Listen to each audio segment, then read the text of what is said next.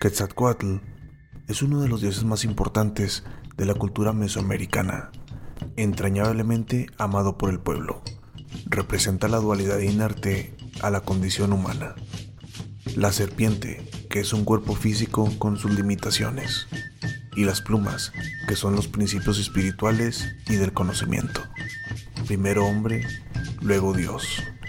Las distintas versiones sobre la leyenda de este personaje de rubia cabellera barba espesa, frente despejada y mirada bondadosa, explica el nacimiento del nombre de la montaña más alta de México, el Citlaltépetl, o Cerro de la Estrella.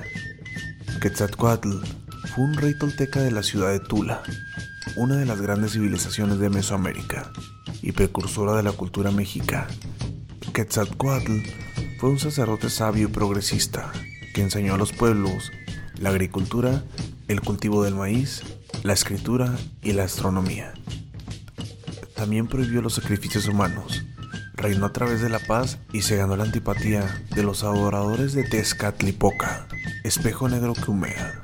De hecho, fue por ellos quienes por medio de engaños hacen que se embriague y falte su celibato, llevándolo a los placeres de la vida mundana.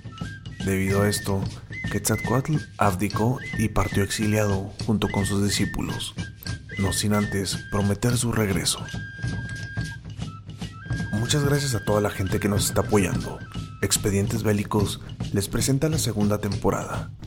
México. No olviden suscribirse en cualquiera de las plataformas de podcast.